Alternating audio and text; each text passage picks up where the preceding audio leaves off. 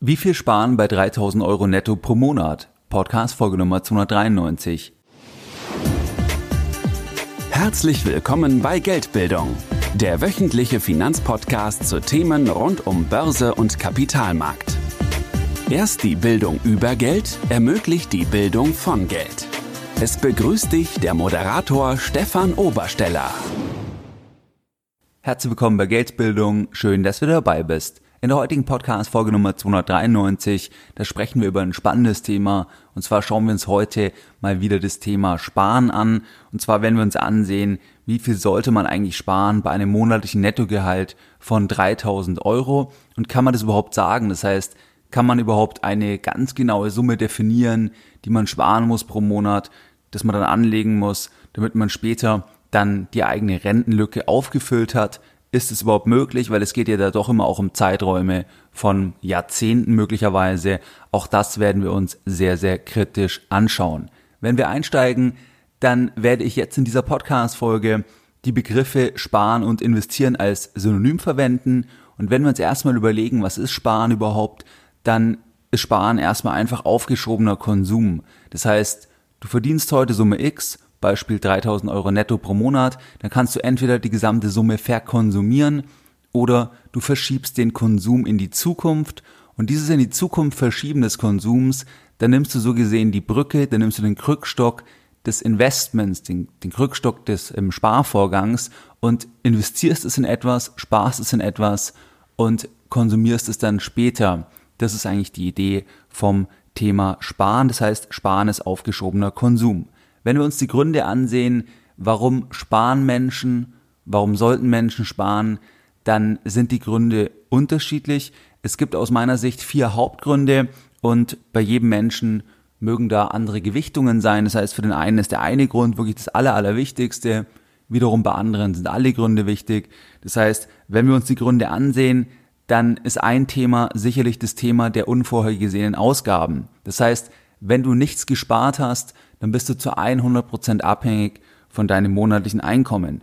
Wenn irgendwas passiert, wenn irgendeine Ausgabe kommt, wenn das Auto kaputt geht, wenn du einen Wasserschaden hast, wenn du irgendetwas hast in deinem Leben, was unplanmäßig Geld kostet, was mehr Geld kostet gegenüber dem, was du aus dem laufenden Einkommen bestreiten kannst, dann bist du sofort mit dem Rücken an der Wand. Du musst sofort in den Dispo gehen, du musst sofort einen Konsumkredit aufnehmen. Das heißt, du hast sofort ein Thema in deinem Leben und aus meiner Sicht sind vor allem Liquiditätsprobleme, da werden dann kleine Probleme zu Riesenproblemen. Das heißt, wenn es Geld fehlt, dann ist es ein Riesenthema und wenn du das hast, kannst du einfach regulieren, wie wenn das Auto kaputt geht. Das heißt, der erste Grund, warum man sparen sollte, was ein Riesenantrieb ist, erstmal überhaupt, bevor man auch anfängt, sich mit weiteren Anlagen zu beschäftigen, das ist das Thema Notgroschen. Das heißt, dass du einfach mal sagst, das Sechsfache vielleicht sogar das Zwölffache deiner monatlichen Nettoausgaben, das legst du erstmal einfach auf die Seite, auf ein separates Tagesgeldkonto. Das greifst du auch nicht an, außer eben im Notfall. Und das ist dann dein Notgroschen. Und von diesem Notgroschen, da kannst du unbürokratisch Themen regulieren, wenn Themen in deinem Leben auftreten. Weil es kann auch Ausgaben geben, wo du das Geld wieder bekommst. Du musst irgendetwas auslegen, du bekommst das Geld eigentlich wieder, aber das dauert. Du hast irgendwelche Formalien, und dann gibt's Probleme, wenn du keinen Notgroschen hast. Deswegen erstmal diesen Notgroschen aufbauen, diesen Notgroschen immer halten, unabhängig auch vom Zinsumfeld. Das heißt, auch wenn es keine Zinsen gibt, trotzdem diesen Notgroschen halten. Dann bist du einfach auf der sicheren Seite. Und ähm, das ist erstmal der erste Punkt, warum man sparen sollte, was ein großer Antrieb sein kann. Das zweite Thema ist, der zweite Grund, das ist das Sparen auf eine bestimmte Sache hin und diese dann kaufen. Das heißt, wenn man irgendetwas möchte, was man nicht einfach aus dem laufenden Einkommen bezahlen kann, zum Beispiel ein tolles Auto oder eine Weltreise, was auch immer dein Ziel, dein Traum ist, oder du sparst auf das Eigenkapital für eine Immobilie oder auf eine Küche, was auch immer dein Thema ist. Natürlich dann, das ist auch ein sinnvoller Grund so gesehen, dass du dann ein spezielles Konto machst, wobei nochmal den Notgroschen, den braucht man immer, bevor man, aus meiner Sicht, den braucht man immer, bevor man irgendwie auf eine andere Sache noch spart und das würde ich dann auch nie antasten. Das heißt, zweiter Grund, sparen auf eine bestimmte Sache, wobei ich es eben nicht aus dem laufenden Einkommen regulieren kann. Dritter Grund, das ist ein Grund, den auch viele Menschen haben, das ist eigentlich das Thema, dass man an Unabhängigkeit vom Erwerbseinkommen gewinnen will. Das heißt, wenn ich nichts gespart habe, wenn ich nicht Kapital habe, was auch wieder für mich arbeitet, Kapital kann nicht arbeiten, aber dass das Kapital dann verwendet wird, um sich wo zu beteiligen, an einer Firma, an einer Immobilie, an einer Anleihe, was auch immer, dann bekommt man da ja wieder Einnahmen und damit sinkt so gesehen nach und nach die Abhängigkeit vom Erwerbseinkommen und das ist auch ein großer Grund. Das heißt, nur wer spart, der kann überhaupt unabhängiger werden vom Erwerbseinkommen, weil andernfalls bist du immer zu 100 Prozent vom Einkommen abhängig und das auch, wenn du sehr viel verdienst und das auch, wenn du, ja, wenn du 10 Jahre, 20 Jahre in leitenden Positionen bist oder einfach sehr erfolgreich bist finanziell, dann bleibst du trotzdem immer massiv abhängig, wenn du nicht sparst, weil du lebst ja trotzdem von Monat zu Monat. Das heißt, du hast vielleicht einen riesen Kostenapparat und dann sind die Ausgaben, die Einnahmen, also die Einnahmenhöhe, das ist eigentlich sekundär, weil wenn du alles ausgibst, dann brauchst du ja wieder die Einnahmen im nächsten Monat und wieder im nächsten Monat. Also du hast ein eigenes Hamsterrad, wo du vielleicht finanziell sehr erfolgreich bist. Das heißt, nur wenn du sparst, nur dann kannst du unabhängig werden vom Erwerbseinkommen. Und es geht hier nicht unbedingt immer um das Thema, ähm, dass man gar nicht mehr arbeitet, sondern einfach, dass man einen gewissen Freiheitsgrad sich erarbeitet und dann auch sagen kann, ich mache bestimmte Sachen nicht während meiner Erwerbstätigkeit. Diesen Auftrag mache ich nicht. Bei dieser Firma arbeite ich nicht mehr, weil die Werte, die passen für mich einfach nicht. Was da der neue Chef will, was die neue Führung will, was die Muttergesellschaft durchdrückt auf unsere Gesellschaft, das passt mir nicht. Und dann kannst du ja nur sagen, ich gehe, wenn du auch entsprechend Ersparnisse hast, weil du dann unabhängiger bist von deinem Erwerbseinkommen und du kannst dann sagen, ich reguliere erstmal einen Teil von meinen Lebenshaltungskosten aus meinen eigenen Ersparnissen. Das heißt, das ist auch ein großer Grund und auch ein großer Antrieb und dafür muss man sparen. Eine einfache Faustformel, die du dir merken kannst, wo du dir selbst mal ausrechnen kannst, ab wann bist du wirklich sehr unabhängig vom Erwerbseinkommen. Das ist meistens der Fall, wenn du circa das 40-fache der jährlichen Nettoausgaben hast. Das heißt, wenn du das 40-fache der jährlichen Nettoausgaben investiert hast in ein Asset, sei es jetzt in Aktien oder irgendwie in ein anderes Asset, was Einkommen, was Cashflow generiert, dann bist du meistens relativ unabhängig und das ist eine ähm, einfach mal eine Größenordnung. Das heißt, wenn du 20.000 Euro pro Jahr ausgibst, dann ist es eine Größenordnung von 800.000 Euro und ähm, das steigt dann logischerweise mit den Ausgaben, dass du einfach mal ein Gefühl für diese Zahl bekommst. Und jetzt kommen wir zum vierten Punkt, zum vierten Grund. Das ist das Thema der Rentenlücke. Das heißt, wir müssen sparen, weil es ganz offensichtlich ist, dass wenn man nicht spart, dass man einfach nicht mehr das gleiche Geld im Alter ausgeben kann.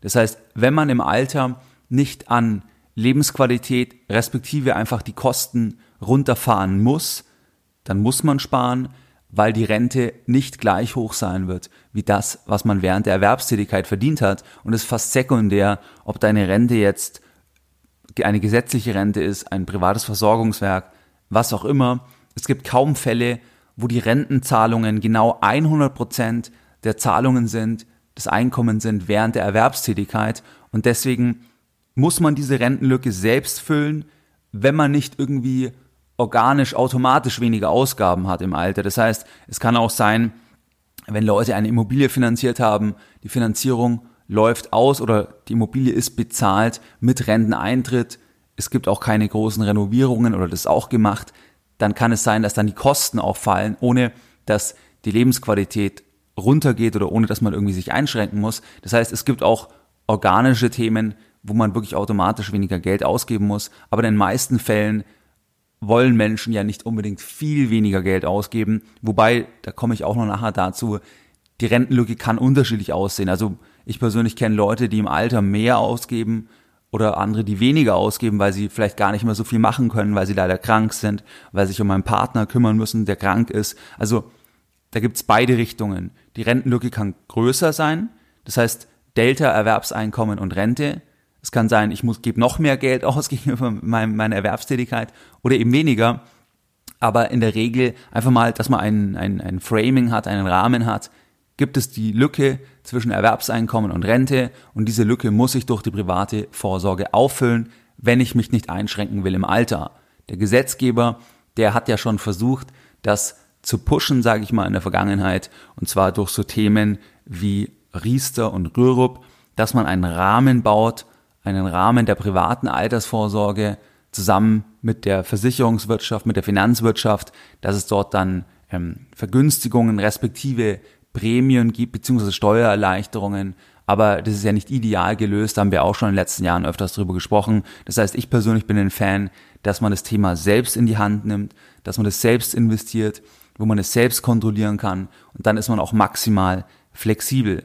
Grundsätzlich hat man immer das Thema, sobald man bei der Rente, sobald man da irgendwelche Strukturen hat, dann gibt's halt auch wieder Bürokratie. Das hast du auch bei der gesetzlichen Rente. Das heißt, es gibt Bürokratie, wann kann ich in Rente, was bekomme ich, wer bekommt was, wenn ich sterbe ähm, und, und, und. Also du musst dich immer an ein Regelwerk halten, wenn man in einer so einer Struktur ist und wenn du die Rente aus eigenem Vermögen bezahlst, bist du halt maximal flexibel, aber auch maximal verantwortlich. Und ähm, auf jeden Fall ist es so, es gibt diese Rentenlücke. Und jetzt erstmal die Überlegung, wie hoch war die durchschnittliche Sparquote? Das heißt, der Titel von der Podcast-Folge, das ist ja die Frage, wie viel muss ich sparen bei 3000 Euro netto pro Monat? Jetzt könnte man sagen, vielleicht schaue ich mal, was ist denn die durchschnittliche Sparquote? Und das spare ich dann einfach auch. Die durchschnittliche Sparquote, die lag 2018 bei 10,4 Prozent. Das heißt, das wären dann 312 Euro pro Monat. Das heißt, eine erste Antwort wäre, eine sehr einfache Antwort, 312 Euro pro Monat, das ist genau die durchschnittliche Sparquote. Was da wichtig ist bei der durchschnittlichen Sparquote, dass diese durchschnittliche Sparquote sehr verzerrt ist durch die Extremwerte.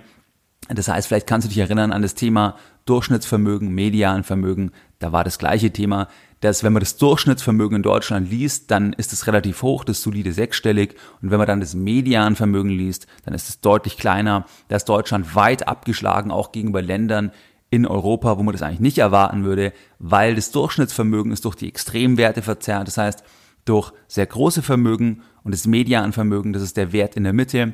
Dieser Wert ist unabhängig von Extremwerten, es immer einfach der Wert in der Mitte ist. Und genauso ist es auch bei der Sparquote. Das heißt, diese durchschnittliche Sparquote, die ist verzerrt durch die Extremwerte, durch Menschen, die sehr, sehr viel sparen können. Das heißt für dich, wenn du jetzt 10,4 Prozent von deinem monatlichen Netto sparst, dann ist das schon ein guter Wert und es ist so gesehen kein durchschnittlicher Wert. Also mathematisch ist es ein durchschnittlicher Wert, aber du sparst damit mehr. Ähm, es ist nicht der Medianwert, ähm, so gesehen, so könnte man es sagen. Das heißt, ich habe auch im Handelsblatt einen Artikel gefunden, dass als Beispiel ähm, fast ein Drittel keine Ersparnisse haben. Und ich denke, das wird sich weiter aufspreizen, weil letztlich die Assetpreise, vor allem wenn du an die Mieten denkst in Ballungszentren, die sind oder die haben sich wegentwickelt von den normalen oder von den durchschnittlichen ähm, Lohnsteigerungen und dadurch bleibt weniger Raum bei denen, die jetzt nicht das Einkommen extrem steigern können. Das heißt, ich glaube, dass sich das eher spreizen wird, dass die durchschnittliche Sparquote vielleicht oben bleibt, aber dass es immer einen größeren Anteil gibt, die eben nicht sparen können. Das heißt einfach für dich, 10,4 Prozent ist auch schon ein sehr, sehr guter Wert. Wenn wir jetzt einsteigen, dann werden wir uns gleich ein Beispiel anschauen mit Michael, einfach einem fiktiven Michael. Er ist Ingenieur, er ist Jahrgang 1989, er ist 30 Jahre alt, kann man sich gut merken, und verdient 3000 Euro netto pro Monat. Und da werden wir uns anschauen, wie kann er denn jetzt ähm, sich eigentlich dem Thema der Rentenlücke annähern? Das heißt, welche Rentenlücke wird er überhaupt haben? Wie kann man überhaupt ein Gefühl bekommen? Das werden wir uns gleich anschauen.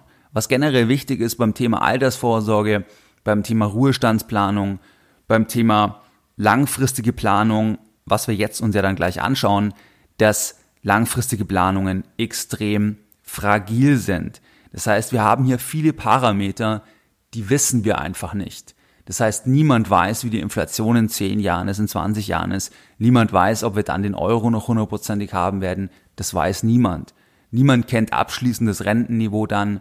Niemand kennt das Thema der Sozialversicherungsabgaben. Das heißt, auch wenn heute dir Leute Altersvorsorgeprodukte vorschlagen und dann sagen, die, ähm, wenn sie dann die Rente bekommen aus dem Produkt, dann ähm, fällt da keine ähm, Krankenkasse mehr an oder andere Sozialabgaben. Ja, das kann Stand heute so sein, aber das kann alles, wenn es die Rahmenbedingungen erfordern, kann es geändert werden. Das heißt, das ist nicht in Stein gemeißelt. Das ist wichtig, dass man einfach erstmal sich der Sache klar macht, es gibt keine abschließende Planungssicherheit bei einem Zeitraum von 10, 20, 30, in dem Fall von Michael, wo wir uns gleich anschauen, von 37 Jahren. Da gibt es keine abschließende Planungssicherheit. Das ist, ja, das ist ja völlig illusorisch. Wenn du dir anschaust, wenn Wirtschaftsweise, respektive wenn Institute, die können nicht mal die Rezession, die nächste vorhersagen. Jetzt ist die Frage an dich, wie realistisch ist es, dass man weiß, wie das Rentenniveau in 20, 30 Jahren ist? Wie realistisch ist es, dass man weiß, wie die Inflation in 20, 30 Jahren ist? Das ist völlig illusorisch, was nicht heißt, dass man es nicht trotzdem anschauen sollte. Natürlich. Aber einfach, dass man sich auch klar ist, dass das nicht irgendwie garantiert ist, dass nicht in Stein gemeißelt ist. Das heißt, so Themen wie Inflation, Gehaltssteigerungen, Rentenniveau, Sozialversicherungsabgaben, aber auch der eigene Lebensverlauf, auch das ist ja entscheidend beim Thema der Rente, wenn ich bestimmen will, wie hoch ist denn meine Rentenlücke, weil ich weiß ja nicht, vielleicht mache ich was ganz anderes irgendwann, vielleicht wandere ich aus und, und, und. Also auch da gibt's ja Fragezeichen, die dann die gesamte Planung einfach von einer Sekunde auf die andere Sekunde über den Haufen werfen können. Und dessen muss man sich einfach bewusst sein. Was auch das Thema ist, das habe ich schon angesprochen, die Rentenlücke als solche, die kann größer oder kleiner sein. Das heißt, die meisten Finanzplaner, die sagen halt klar, das ist die Rentenlücke, das muss man dann sparen, so wie wir es jetzt auch anschauen. Aber nochmal, ich kenne Leute, die brauchen mehr Geld und andere, die brauchen weniger Geld. Also das ist auch nicht in Stein gemeißelt. Dann ist ein weiterer entscheidender Parameter, das ist letztlich die eigene Lebenserwartung. Das heißt, niemand weiß, wie alt er wird. Niemand weiß, wie alt er wird. Das heißt, ob wir morgen erleben, wissen wir nicht. Wir wissen nicht, ob wir den Renteneintritt erleben. Es gibt Hunderttausende, die den Renteneintritt nicht erleben. Ich habe beim Statistischen Bundesamt beziehungsweise bei einem Artikel von der Süddeutschen, die referenzieren auf Zahlen vom Statistischen Bundesamt vom Jahr 2014, da nennen die eine Zahl, dass circa 16 Prozent aller Gestorbenen im Jahr 2014, die waren 65 Jahre oder jünger. Das heißt, die haben die Rente, wenn sie nicht mit 60 jetzt in Rente gegangen sind, sehr, sehr wahrscheinlich nicht erlebt. Die haben nie eine Rentenzahlung bezogen. Und sogar 22 Prozent sind oder der, der Gestorbenen waren ähm, 70 Jahre oder jünger. Das heißt, Hunderttausende erleben nicht die Rente. Das heißt jetzt nicht, dass man nicht sparen sollte, wenn man davon ausgeht, dass man die Rente eh nicht erlebt, Statistisch muss man davon ausgehen, auch im Sinne eines Lebensoptimismus macht es absolut Sinn, davon auszugehen, dass man natürlich die Rente gesund erlebt. Aber das ist für mich wichtig beim Thema, wie viel soll ich sparen, dass Sparen aufgeschobener Konsum ist. Das hatten wir ja eingangs gehört. Und aufgeschobener Konsum heißt immer, ich konsumiere irgendwann morgen. Aber ob es einen Morgen gibt, weiß ich nicht. Ich weiß nicht, ob es einen Morgen gibt. Das heißt, für mich macht Sparen, wenn es bedeutet, dass ich ähm, dass ich mich massiv in der Gegenwart einschränke, da würde ich immer ein Fragezeichen setzen, weil Leben ist nur jetzt. Ich lebe nur jetzt, in dieser Sekunde, an diesem Tag und nicht irgendwann. Das heißt, ich bin beim Sparen immer in einem Spannungsfeld zwischen ja, ich will sparen, damit ich die Ziele erreiche, vielleicht unabhängiger werde oder auch diese Rentenlücke, dass ich da eben mich besser aufstelle, dass ich die schließen kann. Ja, das ist richtig. Aber gleichzeitig habe ich keine Garantie, dass es irgendwann so weit kommt. Deswegen würde ich persönlich immer schauen, dass es einem Umfang getätigt wird, das Sparen, dass ich das einfach mit der Gegenwart auch vereinbaren kann. Dass ich nicht in der Gegenwart nichts mache, dass ich nicht in der Gegenwart mein Sozialleben runterfahre auf ein Minimum, dass ich Träume nicht realisiere, die auch Geld kosten, nur weil ich irgendwann dann mehr haben will, weil ich dann irgendwann meine, meine Rentenlücke gefüllt haben will. Also da glaube ich, kann man Fragezeichen hinsetzen, außer es gibt ja auch Leute, denen macht Sparen so viel Spaß. Das heißt, die ziehen die Freude aus dem Sparvorgang. Das heißt, das ist deren Hobby so gesehen, zu sparen, zu vergleichen, dann ähm, Sachen nicht zu machen, Sachen selbst zu machen, ähm, was weiß ich, zu campen, statt in ein Luxushotel zu gehen. Das heißt, das ist auch individuell ein Stück weit. Aber wenn du bei dir sagst, mir sind ein paar Sachen wichtig, da habe ich eine solche Freude oder ich will jetzt Leuten helfen, tolle Erlebnisse haben. Und das bedeutet dann nicht, dass du gar nichts sparst, dass du Schulden machen musst. dann würde ich immer dazu tendieren, dass man eben immer, ich sag mal, diese Brücke schlagen muss zwischen, zwischen Leben in der Gegenwart, nicht wissen, ob es einen Morgen gibt und gleichzeitig aber nicht das Morgen zu verspielen, weil man heute Kredit macht, das ist nicht der Umkehrschluss.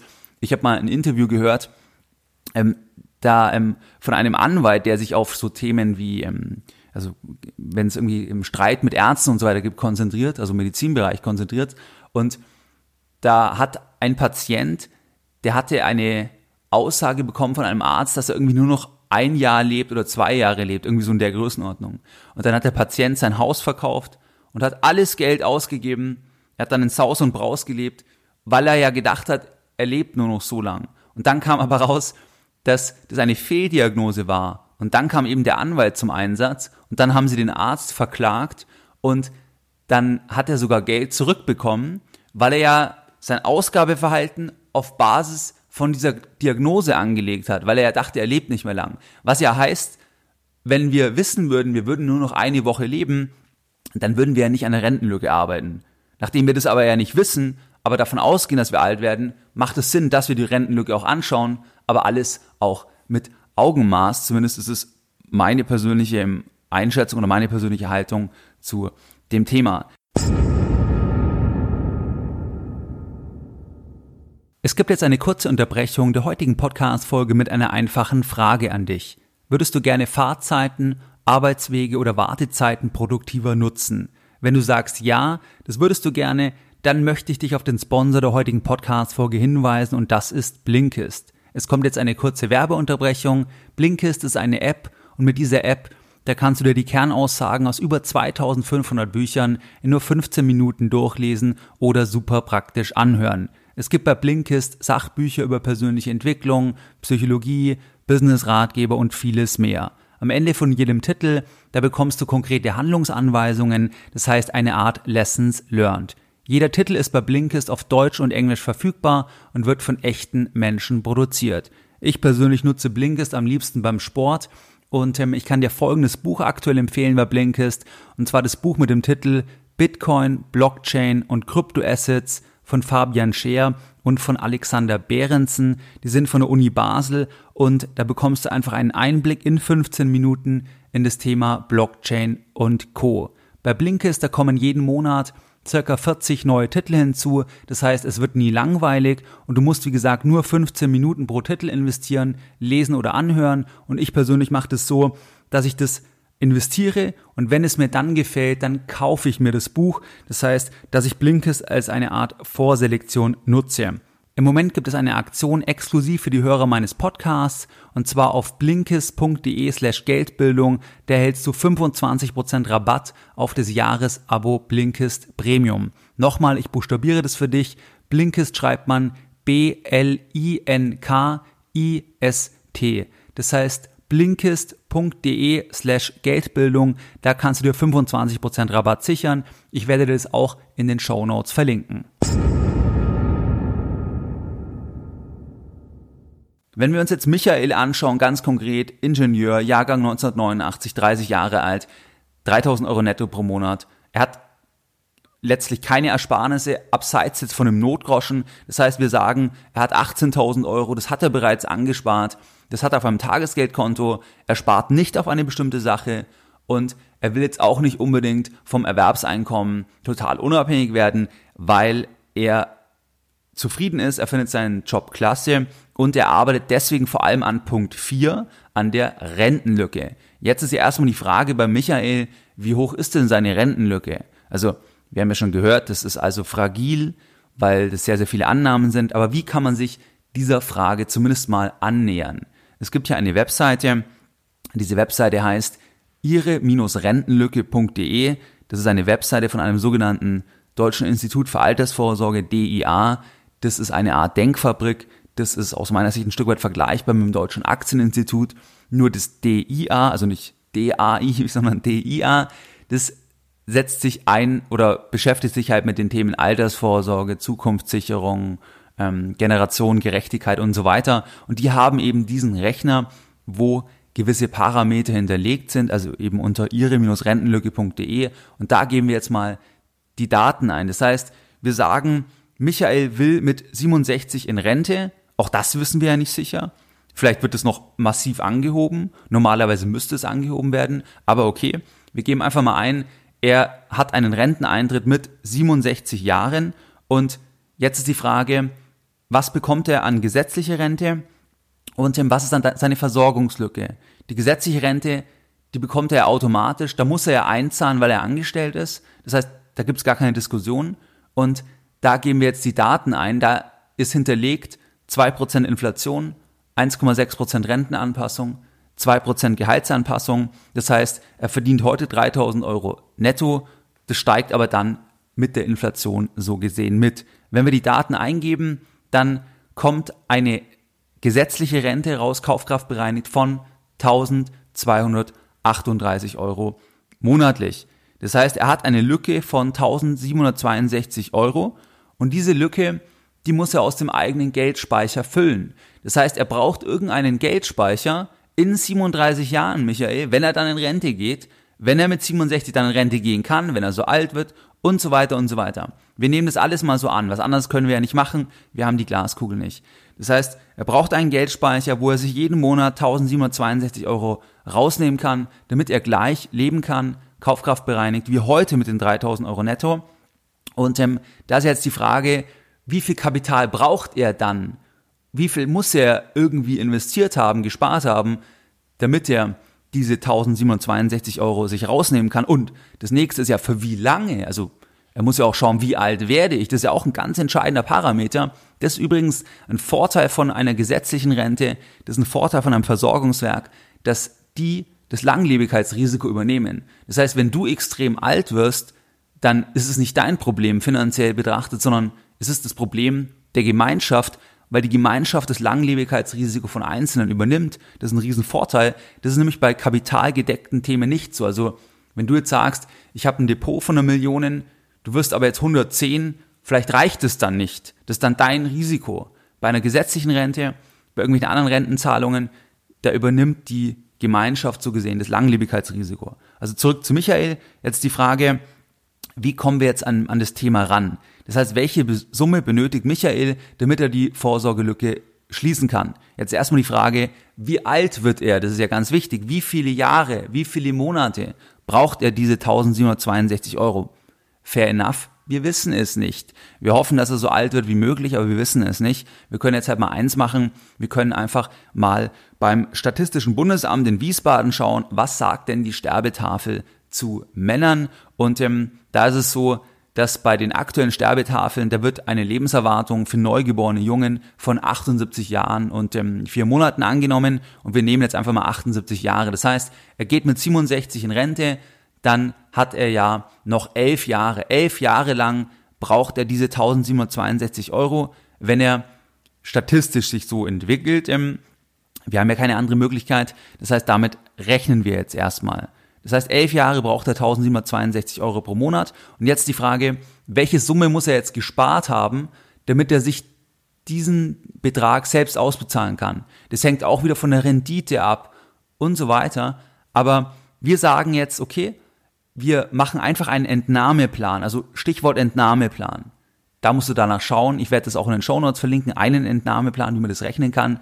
Und da geben wir jetzt einfach mal ein, wir sagen ganz konservativ, die Summe, die er dann, ähm, die ähm, quasi das Ziel ist, da rechnen wir noch mit einer Rendite von nur drei Prozent. Das ist dann nach Steuer inflationsbereinigt, wo dann auch diese 1762 ja mitsteigen. Und dann kommt raus, dass bei einer Rendite von drei Prozent da braucht er 200.000 Euro in seinem eigenen Geldspeicher, um sich dann elf Jahre lang bis zu seinem statistischen Tod so gesehen 1762 Euro pro Monat zu bezahlen, wobei das dann auch steigen kann, ähm, weil die drei Prozent ähm, sehr ähm, konservativ angesetzt sind, respektive nach Inflation, nach Steuer. Das heißt, 200.000 Euro muss er in den nächsten Jahren, in den nächsten Jahrzehnten ansparen, damit er nur diese Rentenlücke füllen kann.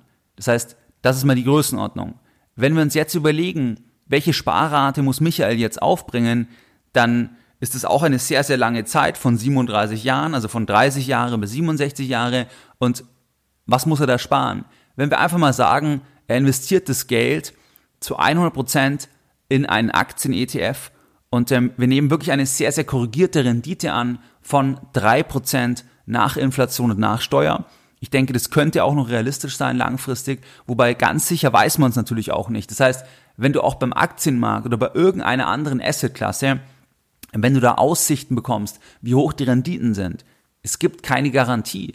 Wir können nur in die Vergangenheit gehen und sagen, das war in der Vergangenheit der Fall und jetzt vielleicht die Rendite ein bisschen runterfahren, einfach weil wir aus einem Umfeld hochgradig negativer Realzinsen starten und da gibt es einige, die dann auch sagen, es gibt sehr, sehr gute Gründe, warum man jetzt erstmal eine, eine ähm, geringere Renditeerwartung annehmen sollte, aber es gibt keine Garantie. Das heißt, wir nehmen jetzt drei Prozent Rendite nach Inflation und Steuer an und jetzt ist die Frage, was muss er sparen, damit er auf die 200.000 Euro kommt, damit er dann letztlich für elf Jahre sich diese Rente bezahlen kann von 1762 Euro.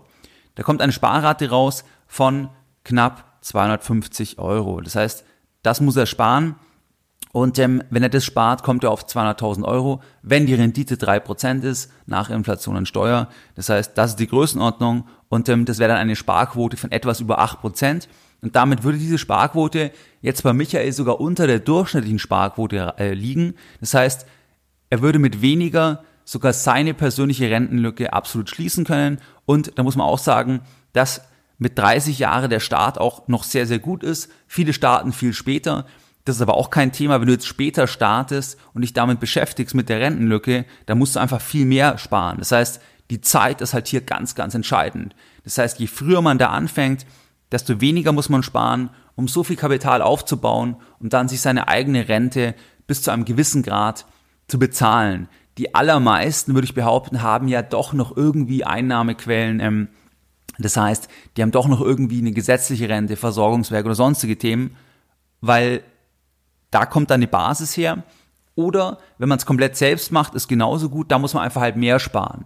Aber die, die das komplett selbst machen, sind ja per Definition dann selbstständige Unternehmer, die sich entschieden haben, nicht einzubezahlen, die gesetzliche Rente, vielleicht auch aus guten Gründen. Und ähm, da muss man einfach dann noch mehr sparen, weil dann muss halt die Rente so hoch sein, also dann, dann ist die Versorgungslücke quasi erstmal der volle Betrag und ähm, da muss man halt so viel Kapital aufbauen, dass man das komplett selbst decken kann. Und dann hat man auch 100% das Langlebigkeitsrisiko. Weil nochmal ein Vorteil, auch wenn man ganz viel auf die gesetzliche Rente eindrischt und da auch viele Nachteile findet, zumindest übernimmt die gesetzliche Rente das Langlebigkeitsrisiko, auch wenn eben die Frage ist, wie viel bekommt man da tatsächlich noch, weil auch das, was wir jetzt bei Michael uns angesehen haben, ähm, was dieser Rentner, äh, dieser Rentner, dieser Rechner ausspuckt, ja, wir wissen es nicht. Ich meine, das kann niemand sagen. Ähm, die gesetzliche Rentenversicherung ist letztlich eine Wette auf die wirtschaftliche Leistungsfähigkeit eines Landes, weil es ja umlagenfinanziert ist, und das zweite auch auf das politische Sentiment. Das heißt, welche politischen Akteure sind dann am Werk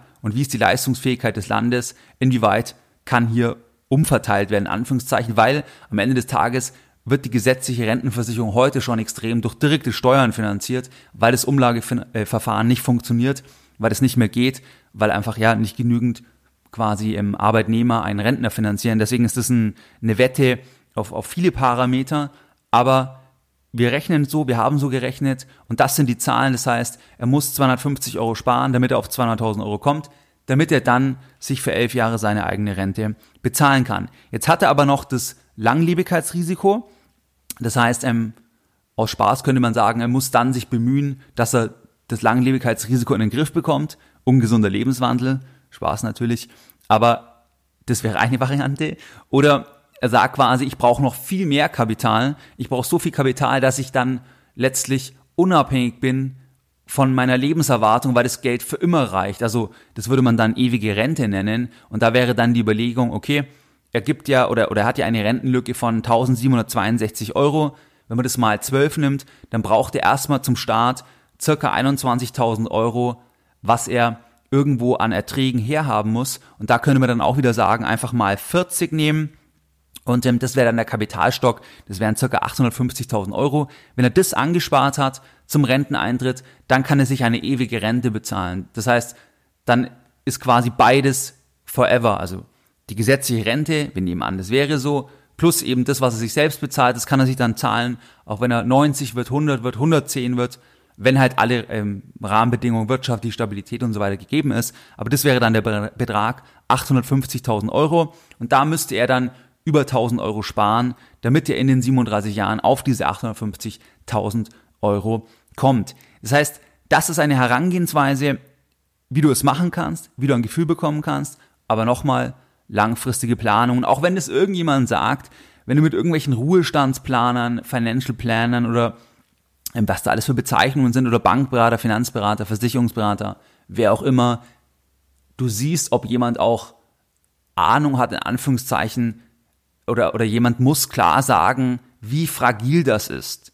Wer das nicht sagt, das ist total verkürzt.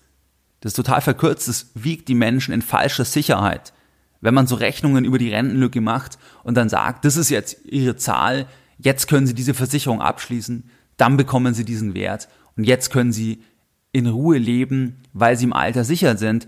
Ähm, das wiegt die Menschen in einer absolut falschen Sicherheit, weil eben nochmal die zentralen Parameter, die sind hochgradig fragil, die hängen von der wirtschaftlichen Stabilität ab, von ganz, ganz vielen Sachen. Aber klar, wenn wir irgendwelche Planungen machen, dann brauchen wir Annahmen, da müssen wir uns auf irgendwelche Zahlen stützen. Aber ich glaube, es ist wichtig, dass wir uns nicht in absoluter Sicherheit wegen und dann völlig irgendwie ähm, auf dem falschen Fuß erwischt werden, wenn dann Daten anders rauskommen. Deswegen nochmal an dieser Stelle, das Ganze ist natürlich sehr, sehr fragil. Was waren jetzt die Lessons learned in der heutigen Podcast-Folge Nummer 293? Deine Lessons learned in der heutigen Podcast-Folge. In der heutigen Podcast-Folge, da haben wir mal wieder über das Thema Sparen gesprochen und wir haben erst gestartet mit dem Thema Sparen ist gleich aufgeschobener Konsum. Es gibt vier Spargründe, das heißt unvorhergesehene Ausgaben, Notgroschen, Sparen auf eine bestimmte Sache, Sparen auf die Unabhängigkeit und auch das Thema Rentenlücke. Die Rentenlücke, das ist das Zentrale, das haben wir uns vor allem angeschaut. Dann die durchschnittliche Sparquote, die lag bei 10,4 Prozent, sicher verzerrt durch Extremwerte. Dann haben wir uns ein Beispiel angeschaut mit Michael, 30 Jahre alt, ähm, Ingenieur, 3000 Euro netto. Und ähm, da haben wir einfach ein paar Parameter eingegeben, ein paar Annahmen eingegeben. Und dann war das Thema so, dass er eine Vorsorgelücke hat in 37 Jahren mit 67 von circa 1762 Euro. Und das muss er dann schließen durch die private Altersvorsorge. Und da haben wir auch ein Szenario durchgespielt. Das heißt, Michael muss circa 250 Euro sparen, dann hat er 200.000 Euro, wenn er 3% Rendite nach Inflation und Steuer verdient und das Kapital, das kann er dann als eigenen Geldspeicher sehen, das kann er dann verfrühstücken so gesehen, das kann er dann abbauen bis 78 und dann wäre das Geld aber auch weg. Andernfalls muss er eben viel mehr sparen, eine Art ewige Rente. Das wäre dann ein Betrag von 850.000 Euro, was er insgesamt braucht, damit er für immer sich so gesehen die Vorsorgelücke selbst bezahlen kann. Das war jetzt die Lessons Learned in der heutigen Podcast-Folge. Und wie du es gewohnt bist, dann möchte ich auch die heutige Podcast-Folge wieder mit einem Zitat beenden und heute ein Zitat von Geldbildung. Wer in seiner beruflichen Tätigkeit todunglücklich ist und über Jahre auf den Renteneintritt hinfiebert oder maximal asketisch lebt, um den Renteneintritt vorziehen zu können, der bezahlt durch diese Fehlallokation der limitierten Lebenszeit einen hohen Preis. Mehr Informationen zu Themen rund um Börse und Kapitalmarkt findest du unter www.geldbildung.de. Und immer daran denken, Bildung hat die beste Rendite.